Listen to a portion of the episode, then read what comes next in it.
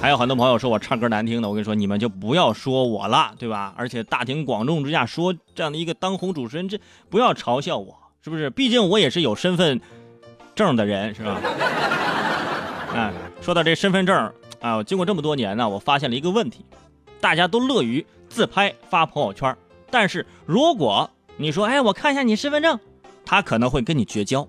身份证的存在，除了让大家出行方便。啊，国家方便我们管理的人口，还能时刻提醒我们要认清自己。每当你自己 P 图 P 到手酸的时候，我就想劝各位，别徒劳了。身份证照片十个有十一个不好看。如果你自信说伟生，我就觉得我的身份证照片好看，你可以通过微信平台，你你你你发给我看一看，我只看照片啊，个人信息做下处理啊。我就看看你到底你到底有多好看啊，对不对？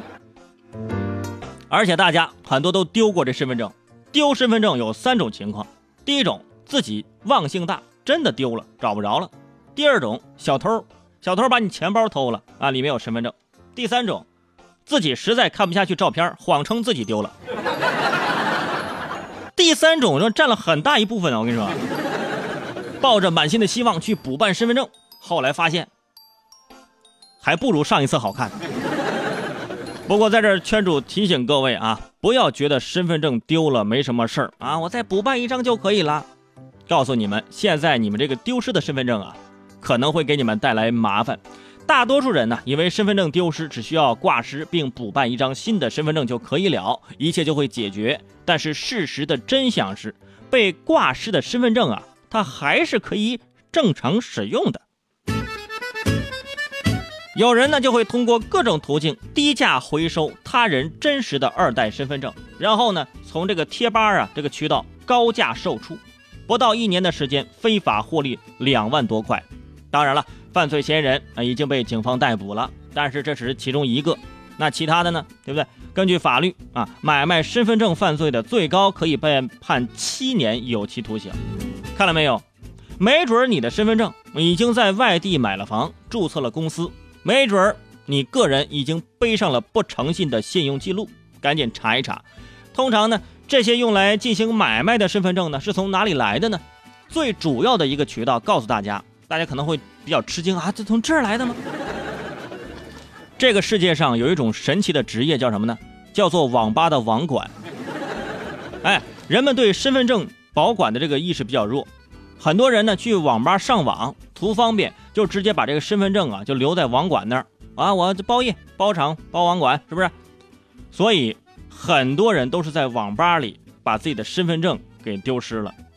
之前呢有有有人就去网吧，就是打开抽屉，这都都是没人认领的身份证，一抽屉，于是呢就网管呢就想到了这个赚钱的方法，把这些没人认领的身份证啊，啊通过某闲置品的这个网络交易平台。倒卖出去，有网友就会问说：“身份证我都挂失了，你倒卖有什么用呢？”但是事实是，这个虽然身份证挂失了，但是它没有办法注销，挂失之后还可以使用，因为我国二代身份证采用的是电子芯片的识别功能啊，又没有像银行卡的设置密码，除非你把这芯芯片毁掉，但是你已经丢了，你怎怎么毁掉你？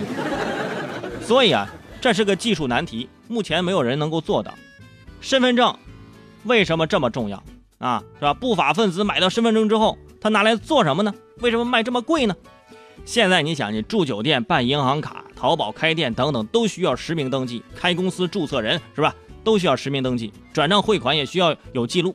哎，他们很有可能就是用这个买来的身份证啊，制作假的身份信息。结果呢，就是你就替他们背了黑锅了。所以呀，为了避免这样的情况，提醒各位，最好的办法就是，就是你别丢。而且很快，这第三代身份证就已经来到我们身边了。这个身份证会采取这个人指纹等一系列的生物的手段，所以呢，呃，这些个问题也会解决。不是有那么一句话吗？叫“魔高一尺，道高一丈”啊。